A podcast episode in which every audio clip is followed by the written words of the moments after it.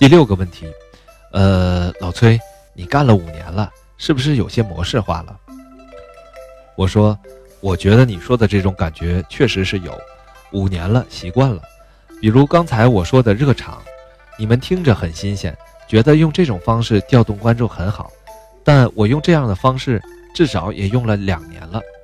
我在说的时候，全场观众笑得直流眼泪，但我们的工作人员没有一个人笑，都在那里自己做准备，因为他们都听了两年了，觉得没什么可新鲜的。但是变化也确实很难。我比较同意白岩松的说法，时间长了以后，技巧丰富了。可能就会让激情降低，还是我刚才说的经验有两条：第一条，发自内心爱这个事业，你永远有激情；第二条，你不能做到发自内心，你就用技巧来控制它。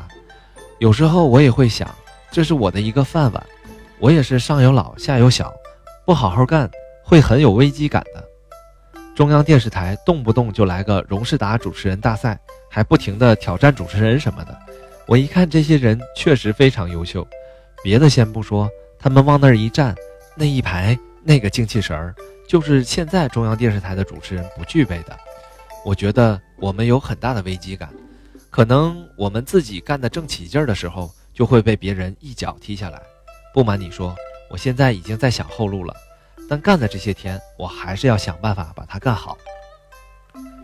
第七个问题，小崔你好，我有两个问题。第一个问题关于你自己，第二个问题是关于节目的，请你千万不要认为我对你有任何人身攻击。呃，你说你是一个平民主持人，我也听过，也是一个很著名的主持人说自己是一个平民主持人，他一坐在教室里就感觉与世界隔绝了。他说他愿意骑自行车，就问他如果你的自行车丢了，你还会去挤公交车吗？然后他就没有说话，说明他说的这些话。可能都是表面的，自己没有做到。那么你是不是这样的人？我说平民心态，大家不要对他有表面的理解。说平民心态就是穷人心态，骑自行车都不行，最好是走着上班。平民心态不是这个意思。如果一个人没有平民心态，他就是去要饭也会显得与众不同。如果你有平民心态，你腰缠万贯。也不耽误你是平民，你开奔驰、开宝马，你也是平民。那么平民的特征是什么？我觉得是善良、真诚，与人沟通，与人为善，得饶人处且饶人，退一步海阔天空，这都是平民的最本质的特色，而不是穿打补丁的衣服就是平民。大家对平民心态有一些格式化的理解，这跟我理解就是不一样的。我一直说我是隔壁邻居大妈的儿子，我说我是一个平民化的主持人，因为我现在从来不开车，我有一个司机专门给我开车，这不影响我当平民，没有问题。关键的是我有这样的心态，我到一个地方准备去吃海鲜，我刚要往里走，就有人叫我老崔，我一回头是一位大爷，他说要跟我谈点事儿，谈谈心里的苦恼。天南海北的谈了一会儿，我说不行，我还得应酬去，好多人等着我呢。他就说去吧。我觉得这个就是平民。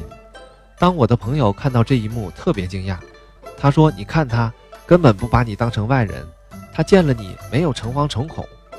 你说大爷怎么找到这么好的感觉呢？可能他觉得我没有装。